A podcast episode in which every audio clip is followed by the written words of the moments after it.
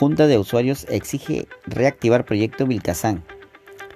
La Junta de Usuarios de San Lorenzo anunció que se reunirán con el gobierno regional para exigir la reactivación de los estudios del reservorio Vilcazán. El presidente de esta entidad, Darío Castillo, mostró su preocupación por la paralización de los estudios de prefactibilidad del proyecto Vilcazán, cuya empresa a cargo no pudo haber superado los estudios previstos porque no se contaría con la licencia social en la zona. Señaló que el gobierno ha establecido una inversión de 520 millones de soles para la ejecución del mencionado proyecto. En ese sentido, espera que la reunión con la gerencia del gobierno regional sea fructífera y que pueda reactivar los estudios para la elaboración del perfil técnico. Paro provincial. Los dirigentes representantes de las comunidades campesinas y caseríos de Ayabaca acordaron ir a un paro provincial y otras medidas de protesta. Los ronderos señalaron que es la cuarta vez que llegan a Piura para exigir la culminación de las obras de agua y alcantarillado, la planta de oxígeno y la del hospital. Exigen instalación de puente. Los pobladores del distrito de Canchaque Huancabamba exigen al gobierno regional de Piura cumpla con la elaboración del expediente técnico para la instalación del puente Bailey, debido a que las lluvias se han iniciado y se corre el riesgo de que los caseríos queden aislados nuevamente. El representante de los afectados del Huayco del 17 de marzo, Luis Guerrero Salvador, indicó que existe preocupación por parte de la población, ya que han pasado cinco meses y no han instalado el puente Bailey entregado por el Ministerio de Vivienda en abril de este año, pese a que las autoridades regionales dijeron que sería instalado en pocos días. Guerrero señala que la presencia del botadero DM-111 es un peligro para el distrito, debido a que es probable que ocurran deslizamientos y en consecuencia huaicos que dejarían a los caseríos aislados. El dirigente aseguró que si el gobernador regional Servando García no cumple con sus promesas, los pobladores afectados tomarán medidas radicales, ya que está en riesgo la vida de todos.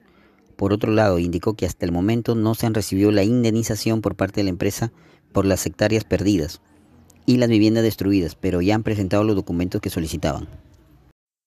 Piura denunciarán a funcionarios por presunta sobrevalorización de un millón de soles.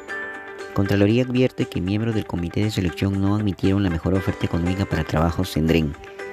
Cuatro funcionarios de la municipalidad de Piura serán investigados por presunto sobrecosto en la contratación de la obra de reparación del Dren Suyan, que generó pérdidas por más de 1.2 millones de soles al Estado, así lo informó la Contraloría General de la República.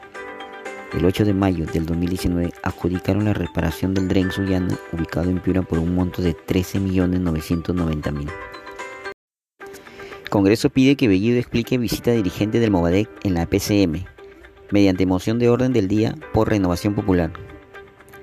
Si bien el primer ministro negó haberse reunido con Tito Rojas, el registro electrónico de visita de la EPCM indica que hubo una reunión a las 9.56 de la mañana.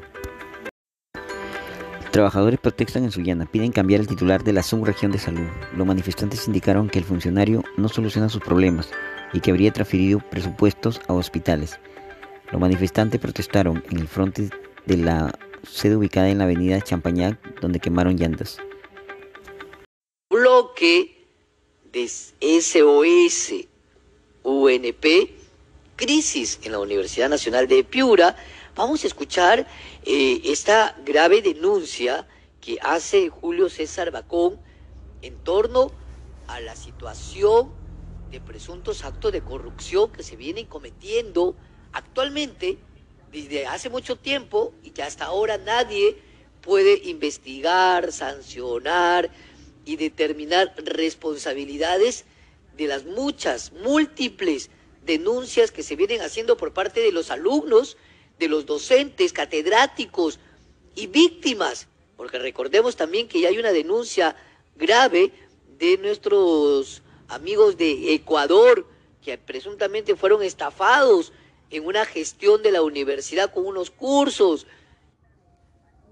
El estafares ecuatorianos que justamente lo tengo aquí, que nadie lo quiere sacar, por temor, porque han sido inclusive algunos periodistas golpeados en Piura, ¿no? que salió en la prensa, como en el diario Correo.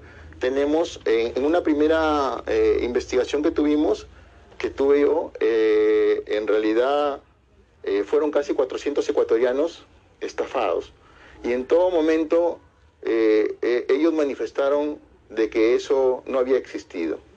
¿Cómo, o sea, ¿Cómo se inicia el tema? O sea, ¿cómo llegan los ecuatorianos a la universidad? Eh, los señores hermanos ecuatorianos llegan a, a, Piura, ¿no? Porque en ese tiempo, en el año 2012, ah, eh, casi parecido a lo que pasó en el Perú, ellos pedían un aumento de sueldo en su país. Y para que ellos se aumenten, el Estado les dijo, muy bien, capacítense. Pero en Ecuador no habían doctorados y maestrías. Así que eh, se les prendió el foquito a estos señores funcionarios de la Universidad Nacional de Piura en ir hasta Ecuador y ellos promocionar a la universidad para que hagan ellos su maestría y su doctorado, en las cuales eh, lo hicieron en el Ecuador, ¿no? Eh, hay, hay, varios sitios como Manta, Machala, Loja, que tiene usted todos los videos, ¿no? Pero la fiscalía se queda muda, ¿no? Entonces, hemos tenido que viajar hasta Manta, hemos tenido que viajar hasta Guayaquil, hasta Quito, para poder recuperar la información que ellos nos dan, en la cual es el dinero que debió entrar a la Universidad Nacional de Piura, que son aproximadamente 30 millones de soles, ¿no? Y un poquito más, este, eh, no entró a la Universidad Nacional de Piura, no ingresó a las arcas de la Universidad Nacional de Piura, las cuales estos señores les daban recibos, un recibo simple, un recibito, pero que ese lo, lo reseccionaban de manera eh, personal y ese dinero nunca entró a las arcas de la Universidad Nacional de Piura.